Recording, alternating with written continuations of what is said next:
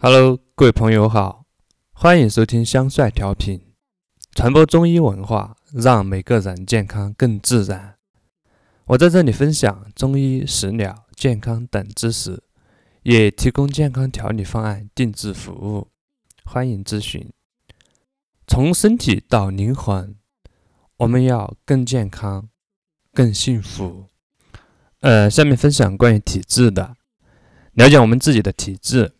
方便自我分析发病的倾向，指导我们日日常的生活养生。对于具有发病倾向的疾病，可以通过食疗调理早做预防。而食疗是协助人体唤醒或者增强自然的治愈能力，来修复各种健康失衡的状态，从而可以推迟或者彻底的消除疾疾病的发生。《内经》里面虽然没有见到“体质”一词。但用于说明人体情况的术语有几种不同的表达方式，比如数、质、嗯、身、形、态等等。脏腑的形态、大小、质地、位置以及脏腑表现在外的形态特征，这些的不同，都是产生体质差异的基础。体是人体生命的物质基础，质。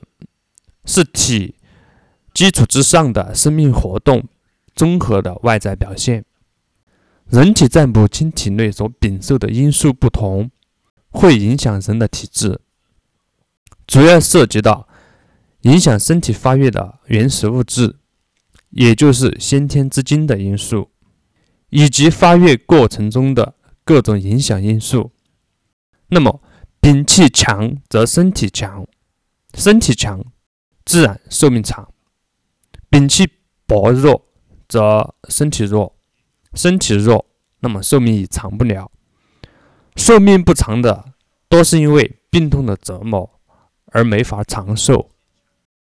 一个人先天因素所形成的体质是一生的基础，决定着体质的特异性和稳定性，而后天的饮食起居、精神。情志、地域、气候、年龄、性别等，可以影响体质变化，甚至改变体质类型。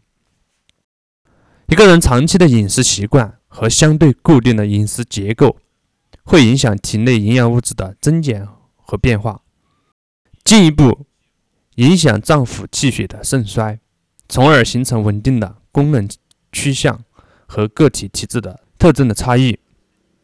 同时，饮食因素所导致的体质变化，也是消渴、中风、肥胖等疾病变化出现的条件。